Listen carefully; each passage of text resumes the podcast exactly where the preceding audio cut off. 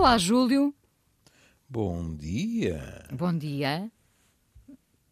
É este raro. é um é... programa em que se pode dizer bom dia. Pode, pode e deve, aliás. É, bom, bom dia é o dia todo, não é? Bom ah, dia claro. é o dia todo. Não, mas houve alturas em que nós, por causa dos horários, houve alturas, já, em que dizer bom dia é um bocado desadequado. Não, não é, não é, não é porque é isso. Bom dia é o dia todo e nós uh, queremos muito desejar esse bom dia aos nossos ouvintes. Isto foi uma saída agora graxista para hum, entrarmos, entrarmos, aterrarmos, diria, aterrarmos no nosso está bem tema. Está bem, velha, está bem, velha. Aterrarmos no nosso tema de hoje, não é? Sim. Nós, uh, já aqui atrasado, falámos, eu gosto muito desta expressão do aqui atrasado, falámos uh, uh, dos pais helicóptero. Uh, que pais são estes? São pais muito protetores, muito vigilantes. Estou certa ou estou errada? Tá, tá, tá. Estou tá certo. certo. Bom, e isto justifica-se, se, se, se, quisermos encontrar uma justificação para isto, justifica-se quando as crianças são efetivamente crianças, são, são miúdos pequenos. O problema é que parece que os pais vigilantes e hiperprotetores eh, já chegaram à universidade, como se diz no artigo, não é? Pois, eh, eh, eu creio não correr nenhum risco se disser que nós, sempre que empregamos a expressão, estávamos a falar a nível do secundário e da adolescência. Já, já eram já eram espigadotes, como teria dito já a minha mãe. Já eram espigadotes, mas Sim. penso que nunca falámos uh, a nível universitário. E, e, tenho quase a certeza disso porque eu tropecei uh, no, no, Instagram, no, no Daniel, leia-se, o professor Daniel Sampaio, no Daniel a falar disto e depois, uh, quase logo a seguir, no, no artigo de, da Joana Pereira Bastos, com ilustrações do Helder Oliveira, um, que se referem ao que está a acontecer nas universidades portuguesas. E para lhe falar com franqueza, eu não tinha conhecimento que a situação estava a provocar reações já tão assertivas, digamos assim, por parte das instituições. A Inês tocou um ponto que deve ser desde logo salientado. Porque a Inês disse: vamos lá ver, mas as criancinhas, como é? A natureza pregou-nos uma partida. É que nós devemos ser o animal que mais tarde consegue ser autónomo nas funções mais básicas de sobrevivência. A Inês pega nos passarinhos, no que quiser. E todos se fazem à vida cedo, não é? E todos se fazem à vida. E nós, durante anos, somos inteiramente dependentes. Agora, pode-se dizer assim, ah, não, mas até podemos ser maltratados, está bem? Mas isso é outra questão. Já, já, já houve tempos em que, de facto, nos fazíamos à vida mais cedo, não é? Uh, mas, mas nem sempre por, eh, pelos melhores motivos. Não, não. Uh, mas isso levanta a questão cultural. Olha, assim até vamos bem encarreirados. É claro que não vamos durar em 10 minutos bem encarreirados, mas enfim, pronto. Podemos nos orgulhar destes 3 minutos. É que, por um lado, temos a biologia e a natureza. Pronto. O bebê é um ser indefeso. E, portanto, aí temos, se quisermos, agora generalizar, os pais ou os cuidadores da infância não se questionam que têm que estar presentes de uma forma uh, extremamente cuidada. Mais uma vez, o que a Inês uh, sugeriu também é verdade. Porque se os pais quiserem, a Badanter escreveu livros uh, uh, seminais, se quiser, sobre a questão do instinto maternal. Falando das mães, olhe, parisienses da, da alta sociedade, que a criança nascia e podia acontecer que a mãe nem sequer a visse. E imediatamente para a província, para uma ama. cuidava dela. Isso é o outro extremo, é... não é? Não, também é... não é isso, não é isso que se quer, evidentemente. Pronto, e uma pessoa aí, eu pelo menos, tem que pensar duas vezes perante a expressão instinto maternal. Se fosse instintivo, nenhuma fêmea humana, portanto, nenhuma mulher, seria capaz de fazer isto. O que é o instinto maternal? Pois, Badanter o que dizia é, no sentido clássico de instinto, isso não existe. Pronto. Agora. É uma construção depois, social. É uma construção social também. Penso que a Inês, quando, quando falava na questão histórica e cultural, até estava a pensar noutras, noutros aspectos muito importantes, que é, há 200 anos atrás, uh, uh, claro, mais rapazinhos, mas também rapariguinhas, aos 6, 7, 8 anos, uh, eram mandados para fora de, do lar parental para aprender um ofício. Em condições é, assaz duras. Eu diria mais recentemente, até, até há. Até mais recentemente. Pronto. Até há 70 anos, garantidamente. Pronto. É? Pronto. E uma pessoa aí pensa, mas, mas espera, então estes pais não gostavam dos filhos? Não, isto demonstra como em diferentes épocas históricas e em diferentes classes sociais as práticas mudam. E aqui Infelizmente isto rima tudo que... com pobreza, não é? Porque. Em geral, sim. Imaginemos a dor de um pai, não é? Ter que mandar um, um, um rapaz ou uma rapariga que muitas vezes eram crianças, não é? Hum. Trabalhar para casa de pessoas que não conheciam, não é? E ficar. Ou aprender um ofício. Ou aprender um ofício, mas, eh, sim. Mas é que uh, o imaginário social era muito diferente. Nessa altura a criança era um adulto em miniatura. Era assim que era visto. O que não é e bom depois, também. Pois não, porque, quer dizer, hoje em dia a Inês está sempre a ouvir a minha máfia a dizer não roubem a infância às crianças, não parentalizem as crianças, etc. Obviamente, estas, passado... sim, estas crianças não tinham direito à sua infância, não é? Pois não. O que está a acontecer agora é precisamente o contrário, que é serem crianças, qualquer dia estão a tirar o cartão jovem aos Bom, 50, não é? está, está uma ideia. Mais a mais, um, acho que é uma chega magnífica para o Orçamento de Estado ou Pronto, qualquer coisa. Eu gostava de contribuir de alguma Também forma. Também tem direito. Agora, temos que perceber que depois a visão da criança mudou eh, eu diria radicalmente.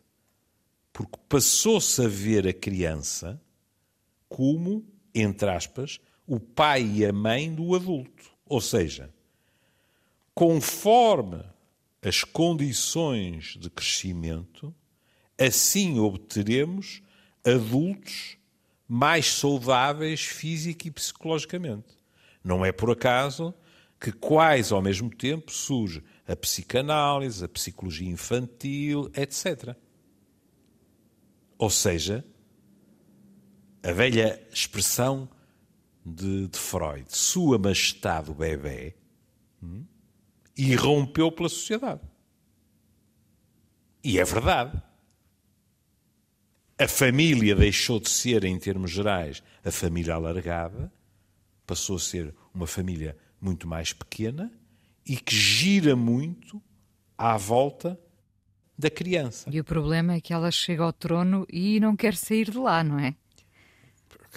Minha querida, é assim, eh, eh, mesmo eh, de uma forma subreptícia, se pensarmos, ainda estarei a falar só das crianças, quem tem poder normalmente não está entusiasmado pela ideia de o perder.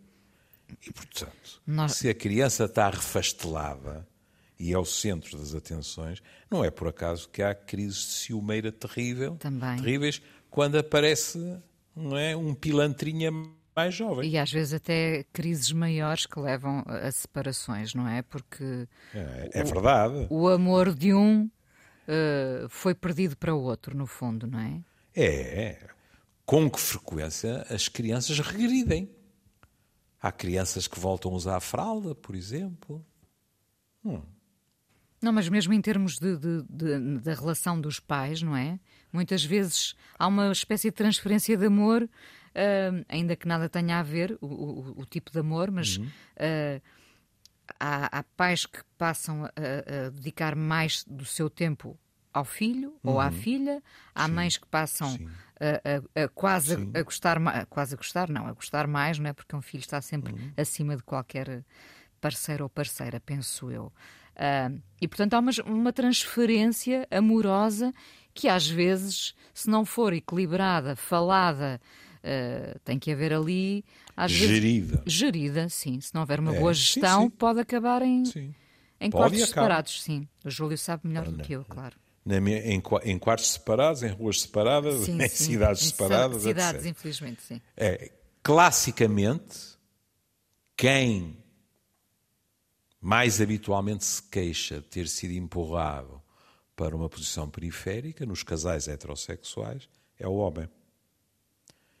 Isto, em termos biológicos, é evidente que é difícil de contrariar, deixemos histórias. Há uma ligação com a mãe que é impossível uh, dizermos que a relação com o pai é sobreponível, mas felizmente nós temos vindo a assistir cada vez mais, com vantagens para os dois lados, eu arriscar-me a dizer para os três lados, para a criança, para o pai e para a mãe, uh, tem-se vindo a assistir a, aos homens assumirem papéis cada vez mais próximos em termos afetivos. Eu por acaso ia dizer, mas isso é porque os homens são muito inseguros, não é? Acham logo que estão a perder terreno. Silêncio, mas, não. Repara, silêncio. Eh, não, eh, não é, eu não estou a dizer que não haja casos desses, mas os homens também, eh, no antigamente pelo menos, eu nessas coisas gosto de ser otimista, os homens foram educados, a palavra inglesa muitas vezes utilizada é providers. Os homens foram educados para ganhar, para alimentar a família, chegar a casa à noite. Chamado sustento, inclusive, não é? O sustento. Exato. Sustenta. Inclusivamente, às vezes, serem o garante da disciplina. Era famosa essa triangulação. A canalhada. A canalhada no Porto não tem nenhuma conotação pejorativa a canalhada fazia as neirolas e a frase que vinha é logo à noite diga ao teu pai. Sim, sim, sim, sim. Que ainda por cima às vezes é extremamente injusto, porque um tipo chega de um dia de trabalho e ainda tem que ser o mal da fita. Em termos educativos é muito complicado, porque com crianças pequenas a criança já não liga às duas coisas, à geneirola que fez e a punição que chega não sei quantas horas depois, e hoje em dia não, quer dizer, uh, a frequência. Aliás, a Inês já sabe a frase que eu vou dizer a seguir, porque em termos simbólicos é uma delícia. A frequência com que, tanto em casais heterossexuais como homossexuais, o plural é utilizado e se diz vamos ser pais ou vamos ser mães. Hum? E a maneira como muitas das tarefas do cuidar, que é um verbo que ambos gostamos muito, é distribuída, isso mudou de uma forma extraordinária. Mas deixe-me voltar a essa expressão por tudo o que ela significava e, em alguns hum. casos, ainda será usada. Uh, logo vou dizer ao teu pai: era o hum. símbolo do homem como austeridade, o, a mulher como a submissa, hum. não é? Porque ia dizer a uma entidade superior. Ah, sim subjacente a isso há uma hierarquia. Ou seja, várias leituras se fazem a partir dessa expressão. E claro, que, claro que para quem cresceu a ouvir isso, era sempre o, o, terror do pai, do homem, não é? Exato, exato, exato. Ora bem, e aqui ainda hoje pode encontrar grandes discussões, porque ainda há quem defenda que isso é a ordem natural das coisas. E quem defenda que isso é uma construção social. Não, não preciso lhe dizer para que lado da balança é que eu pendo. Bom, hum. mas como do costume, eu já estou uh, a divagar. Ora bem, essa fase de profunda dependência é relativamente fácil de analisar. Normalmente nós preocupamos-nos é se não há esse suporte adequado da criança. Mas, por exemplo, ser pais de adolescentes já é uma história diversa. E é por isso que nós verificamos que há pessoas que foram pais e mães muito competentes na infância e que se veem atrapalhadíssimos na adolescência. E vice-versa. Gente que na infância nos diz: eu, eu, eu não consigo verdadeiramente uh, estabelecer um contacto próximo. São pessoas que estão muito dependentes da comunicação verbal, por exemplo mas que depois na adolescência se sentem mais à vontade. Qual é, digamos assim, o importante para uh, citarmos frases do, da reportagem que eu penso que são fundamentais? É que à medida que eles vão crescendo, nós não nos vamos demitindo dos nossos deveres parentais, mas eles têm que ser exercidos, e a Inês até sabe que eu não sou nada adepto das versões de sou o melhor amigo e o irmão mais velho. Nós continuamos a ser pais. Mas o estilo. E não convém misturar papéis, não é? Pois não. O estilo de exercer a parentalidade tem que ser diferente. Que é para eles começarem a tatear a sua liberdade, a sua autonomia e prepararem-se para voar. Por exemplo, aí a questão dos pais helicópteros, se quiser aproveitar a imagem, eu não me oponho à imagem se me disserem assim: ah, não, mas nós voamos muito lá em cima, pairamos muito lá em cima, não estamos a arrasar a cabecinha deles. Tudo bem. É a mesma coisa que eu gosto, por exemplo, da expressão pano de fundo. Nós recuamos uns passos e naquilo que é o teatro da vida e da vida deles, sobretudo, estamos ali para ajudar, para ouvir, para falar, mas em pano de fundo. Ou, que é a vida ou, deles, são ou, eles então, estão na boca de cena. Esse voo rasante ter uma espécie de limite de idade, não é? Esse, esse voo rasante. O voo tem que ser cada vez menos rasante. Claro. Conforme os anos vão passando, não é? Devia Pronto. ser. O que nós estamos a perceber é que Devia de ser. De pois, acordo com o artigo pronto. que aqui temos, uh, os pais estão a interferir, chegando já aos professores universitários, não é? Nem mais, nem mais. Uh, estamos num dia bom, porque, por minha culpa, só levámos 18 minutos a Ainda bem, já, já aqui fomos a, a sítios interessantes de reflexão, acho eu. É verdade. Veja-se isto.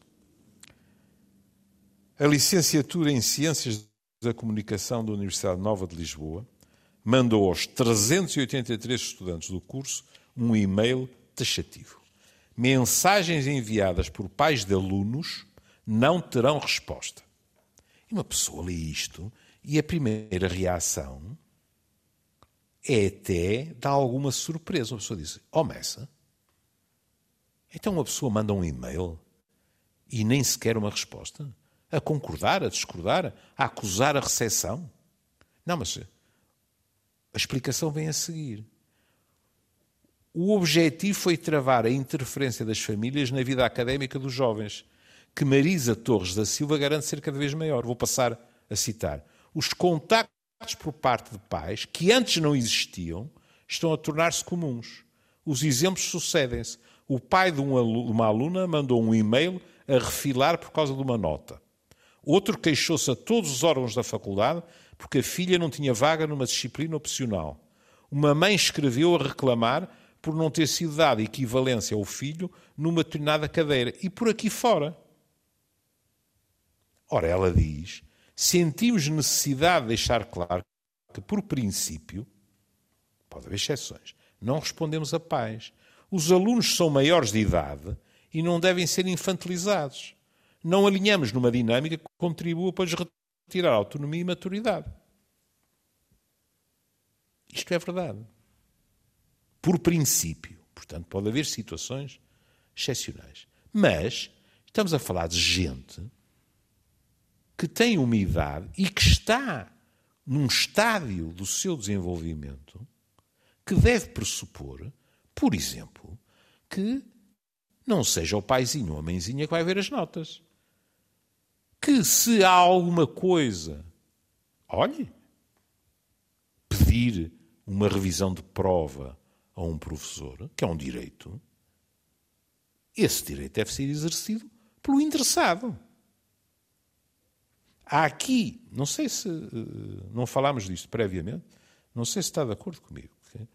Uh, o professor Luís António Santos, da Universidade do Minho, nota que a tendência acentuou-se sobretudo depois da pandemia. Eu ia dizer-lhe, temos que falar da palavra-chave destes últimos anos, não é? Porque a pandemia agora também tem costas largas, não é? A verdade é, é essa.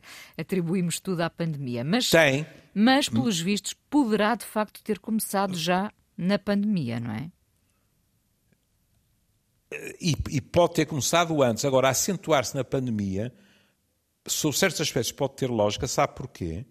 Porque isso também se acentuou e não diminuiu na pós-pandemia na saúde. Os meus colegas das unidades de saúde familiar, por exemplo, dizem que as pessoas que se habituaram a tentar comunicar por mail continuaram a fazê-lo por mail. Porque assim eh, a chamada telefónica que não é atendida, e quantas vezes não é atendida, é evitada, etc. E isto, como é evidente, na parte da saúde, sobrecarrega os serviços. Mas é evidente também que para que isto não aconteça, tem que haver canais que permitam à pessoa entrar em contacto. É? Agora, aqui há aspectos. Veja, a mãe de uma aluna queria saber se podíamos promover. Eu vou ler isto muito devagarinho. A mãe de uma aluna queria saber se podíamos promover convívios para facilitar a construção de amizades entre os colegas de turma porque a filha não tinha amigos. Eu compreendo perfeitamente a preocupação deste pai ou desta mãe. O que eu não compreendo é que isto seja um pedido que se faz à instituição, ainda por cima a nível universitário. Quer dizer, isto é um pedido que se faz numa creche. Uh, revela várias coisas, não é? Reva revela a, a, falta de ferramentas dos próprios pais, a tendência para infantilizar alguém que já é crescido. É verdade. Esta nossa. E eu também, contra mim falo, não é? Nós. Uh, hoje em dia achamos que somos os super-heróis dos nossos filhos e que, acontecendo qualquer coisa com eles, nós vamos intervir, interferir e vamos solucionar o problema, não é? Só que e outra face da moeda é se acontecer se acontecer qualquer coisa de mal, nós somos responsáveis, podíamos ter evitado. Pronto, também, não é? Mas... Que é a nostalgia de lhes tirar as pedrinhas todas do caminho. Só a vida não é assim. Estamos a galgar é vários limites, não é? É. Aquilo que é dito a seguir é uma preocupação generalizada na nossa sociedade, Inês. Estou sempre a ouvir isto no consultório que é a questão da empregabilidade. Hum? Em contrapartida, estar a perguntar para a instituição que tipo de atividades é que devem incentivar de maneira que depois tenham eh, melhores possibilidades de conseguir emprego, isto é o que eu penso passar por cima dos filhos. O filho que. Atenção, que isto não acontece só na universidade. De vez em quando há conflitos familiares complicados, porque alguém diz: Eu quero ir para este curso, e os pais dizem: Esse não, porque vais ficar no desemprego, ou é muito difícil, ou isto, ou aquilo, ou aquilo outro. E os tempos mudaram. Veja, para a minha geração, era quase a Santíssima Trindade: médico, professor, engenheiro. Não, vamos meter os três o, o, os três mosqueteiros, que afinal eram quatro, e advogado. E andava muito tudo à volta, à volta disto. Disso, sim. Não é? E a Ganapada depois dizia: Ah, eu quero ir para Belas Artes. Belas Artes! Bom, em Belas Artes até havia questões morais. Ui, essa gente.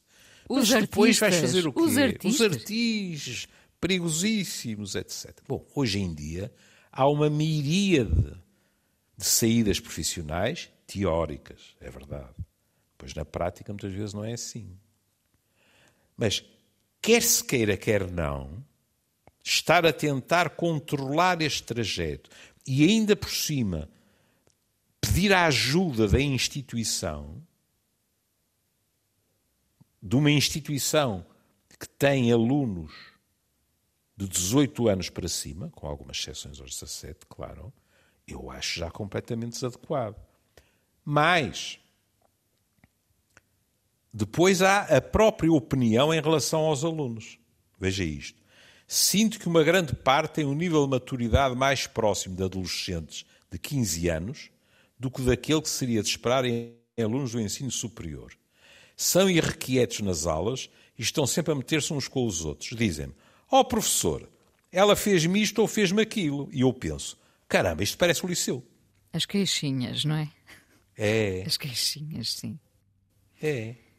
E, e temos que articular isto com aquilo que os sociólogos, os antropólogos dizem quando falam da sociedade mais adolescente que já existiu.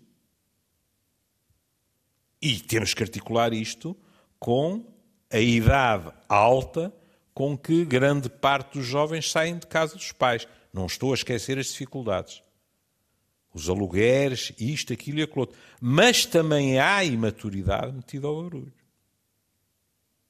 Mas sabe, Júlio, e como sabe, eu sou mãe de uma adolescente. Eu acho hum. que muito facilmente, eh, porque o mundo está do avesso, não é?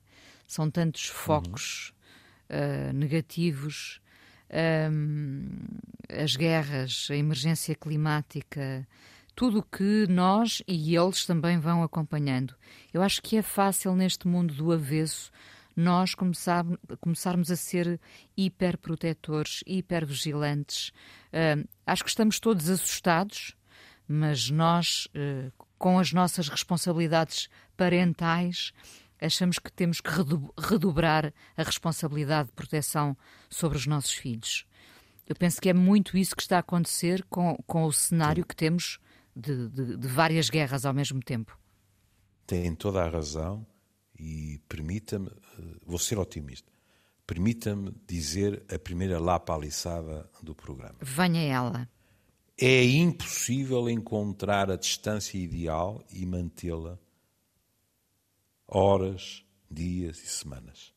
Quer queiramos, quer não, há aqui uma dificuldade entre eles sentirem-se abandonados, também não é nada bom, hum? ou sentirem-se abafados.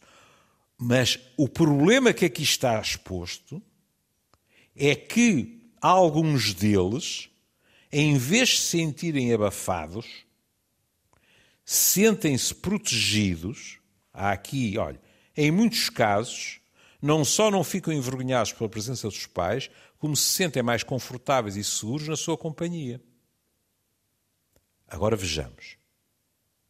Em teoria, depois saem da universidade e vão para a vida real. E aí, a interrogação do, do professor Daniel Sampaio, do meu amigo Daniel, que é, obviamente, irónica, mas faz sentido, ele diz assim: se não são treinados para tratar dos seus próprios assuntos, o que vai acontecer depois do curso? Vão levar os pais para o emprego? Pois não, não vão levar os pais para o emprego, mas se calhar vão continuar com os pais tendo emprego. Por exemplo. O que não significa que se sintam confortáveis no emprego sentem-se confortáveis em casa. Mas podem estar, por exemplo, a sentir-se extremamente inseguros no que é o seu cotidiano profissional. Porque quer queiramos, quer não, nós aprendemos com nódoas negras pelo meio, filha. Não, quer dizer, não, não vale a pena termos ilusões. O velho Kipling, eu, como sabe, eu vou sempre uh, meter o narizito na internet. O velho Kipling disse assim: o indivíduo sempre teve de lutar para não ser dominado pela tribo. Pronto. E isto é qualquer coisa que uh, tem a ver, digamos, com uh, tempos que não são os atuais, embora haja famílias que são famílias profundamente emaranhadas e que sentem os movimentos de autonomia, seja de quem for, não é só dos mais novos, como uma traição ao clã. Isso acontece. Mas ele diz isso. Para não ser dominado pela tribo. Se você tentar, sentir-se-á muitas vezes só e às vezes com medo. Mas nenhum preço é demasiado alto pelo privilégio de ser dono de si mesmo. E agora aqui peço que eh, não se faça uma confusão.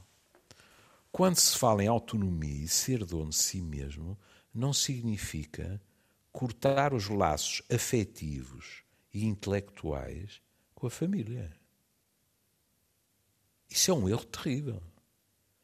Se a relação é boa, em quem é que muitas vezes nós pensamos para nos aconselharmos? Para tomar uma decisão. Claro, se é boa, vai não é? continuar é? a ser boa, evidentemente. Claro, é? claro.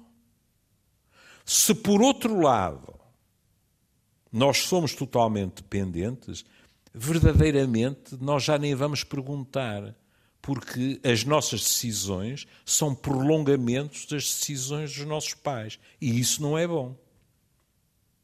Sei lá, isto não apareceu agora.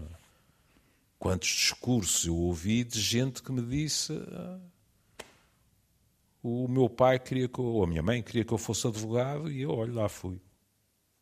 E de vez em quando ouço. E tive sorte, olha, gostei. Outras vezes ouço, olha, fui tirar outro curso. Ouve-se menos hoje em dia, não é? Percebe-se que as é. pessoas já seguem mais o seu caminho, é. menos é. pressionados pelos pais. Ainda assim? E, e, obviamente, não se pode generalizar. Estamos a falar da universidade, portanto, também estamos a falar daqueles que vão para a universidade e são capazes de sentar no átrio e não deixar que haja uma aula por causa das alterações climáticas. E agora podemos dizer assim: uns estão de acordo com isso, outros não estão. Por exemplo, há colegas que se viram para eles e dizem: deixem-se de parvoices porque eu quero ter aula. Mas pronto, aí as pessoas, eles, discordam e apresentam argumentos e podem discutir, etc. Agora, deixe-me reduzir isto ao absurdo. Imagine se uh, quem fazia o, os protestos por causa do clima eram os pais. Os pais chegavam lá e diziam e estavam a falar a verdade. Uh, este planeta está a ficar completamente impróprio para consumo. Que mundo é que vai ser os nossos filhos. Esses pais devem fazê-lo na rua, nos abaixo-assinados e nos lugares de poder. Agora, substituírem só os filhos na universidade, isso é infantilizá-los. E claro que isso não acontece. Não acontece em termos práticos, não é? Está a acontecer de outra maneira, com essa interferência cada vez mais direta. É. E depois repare. Que diabo. A Inês passou por isso, todos nós passamos.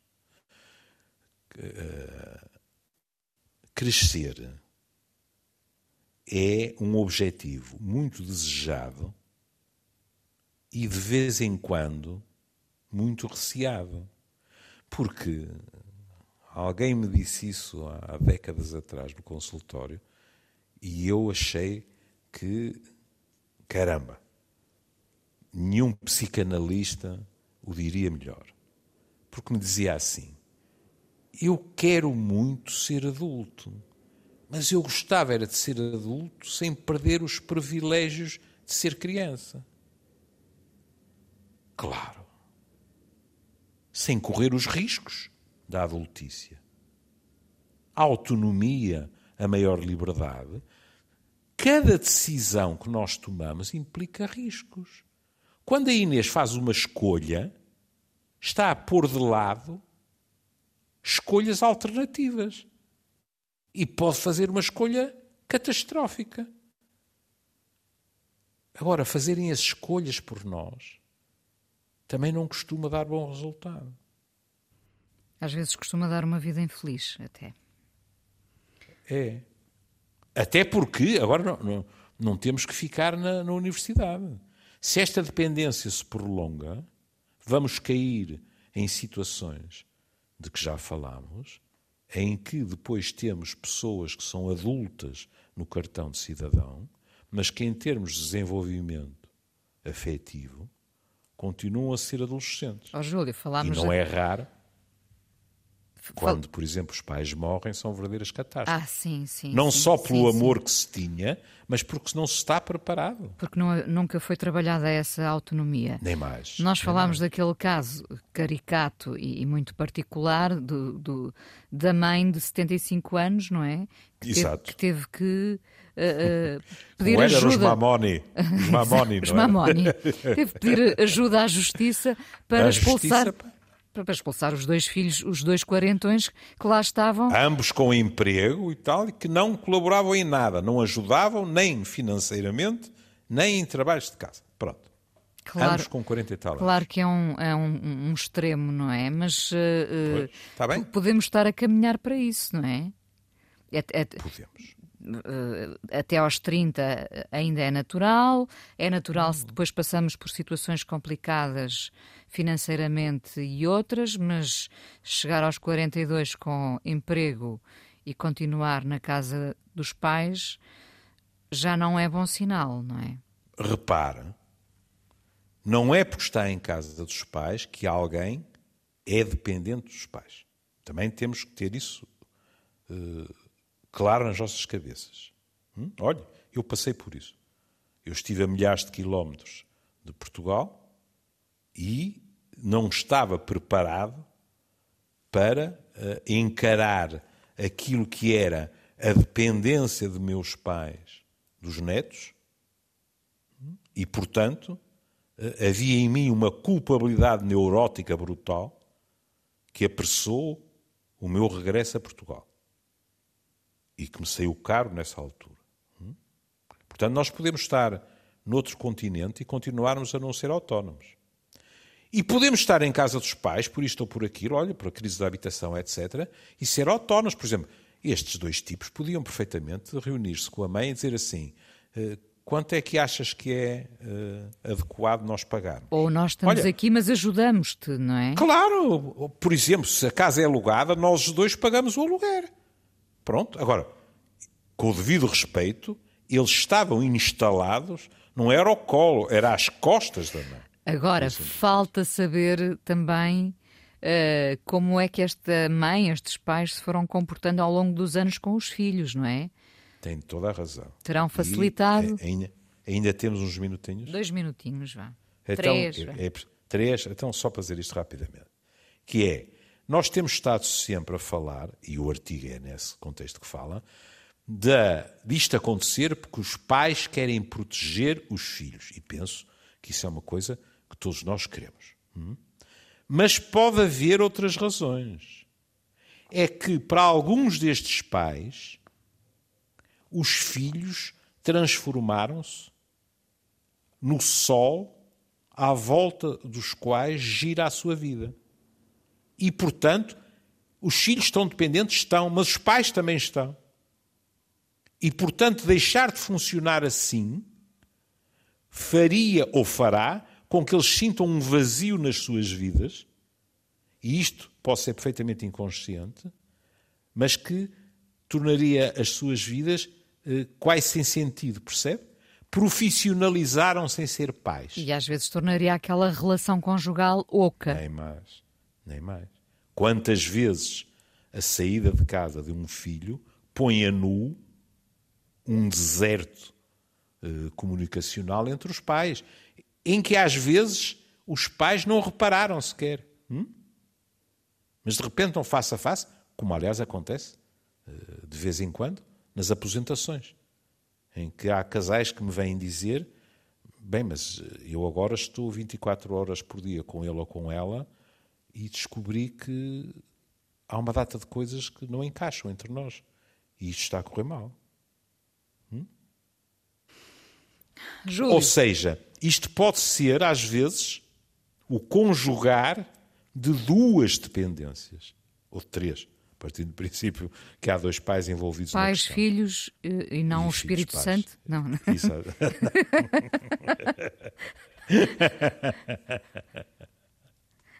é. Pode, se quiser, é assim. É uma situação não desejável, mas que em termos psicológicos acaba por ser conveniente para as necessidades neuróticas de todos. Eu vou acabar este programa e vou, vou já para o colo da minha filha. Repare que não é ela para o meu colo, não é? Sou eu que vou para o colo pois. dela. Portanto, isto já diz tudo. Júlio. Eu prefiro ir para o colo dos meus netos, presumo que hoje em dia estão em melhor forma, forma física, física, que os meus filhos. Júlio, acho que foi uh, uh, um, um belo, uma bela conversa porque deixámos aqui vários alertas. Eu própria pude uhum. pensar durante o programa na minha hipervigilância. Será que eu sou uma mãe helicóptero? Vou, vou responder na próxima semana. Um, beijinho para ah, si. seja original. Se achar que tem esses traços, defina-se como uma mãe F-16. F-16. Um, bo um Boeing. 747.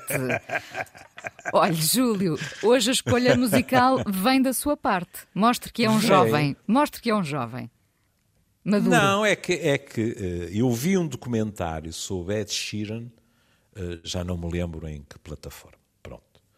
E que uh, é comovente sobre certos aspectos, porque o rapaz passou um mau bocado e num, num espaço de tempo muito concentrado. E, porque estávamos a falar de crescer, eu fui procurar uh, uh, canções sobre crescimento. E tropecei no Ed Sheeran. E acho que a letra, que aliás é feita em colaboração com, com uma outra pessoa, que, que é um rapper, penso que posso ser assim, não é? Eu não sei, mas, mas acredito ah, é? que sim. Pronto, penso que sim, não é? Uh, e a letra tem muito daquilo que nós estivemos a falar. De como isto de crescer uh, ainda é mais complicado, como às vezes nós pensamos. E, no entanto, e agora vamos acabar isto citando de novo o Daniel Sampaio, não devemos transformar esta coisa do crescer em dramalhões de conflitos de gerações, etc, etc. Como, se bem me lembro, acontecia nos Amigos da Alex, que, era um filme. Ainda vi há que... pouco tempo de novo. É, é. Então lembra-se, se, se não estou em erro, é o William Hurt, que, que, é psicólogo, mas, mas que mete umas coisas, Muitas coisas. para o corpo que não lhe fazem Sim. bem, Sim. e que a rapariguinha lhe diz: eu, eu ouvi o seu programa quando era mais nova e tal e tal, e um dia expus-lhe um, uns problemas e você disse bebe o teu copo de leite, vai para a cama, vais ver que as coisas se resolvem. É, é qualquer coisa deste género, não é? E, portanto, também não é uma questão de dramatizar. Pronto. Estar atento não significa dramatizar. E agora, aqui no estúdio, não sejam infantis e deixem ouvir a música toda do Ed Sheeran, porque já não há muito tempo. um beijinho, beijinho, Júlio. Um beijinho, até amanhã. Até amanhã.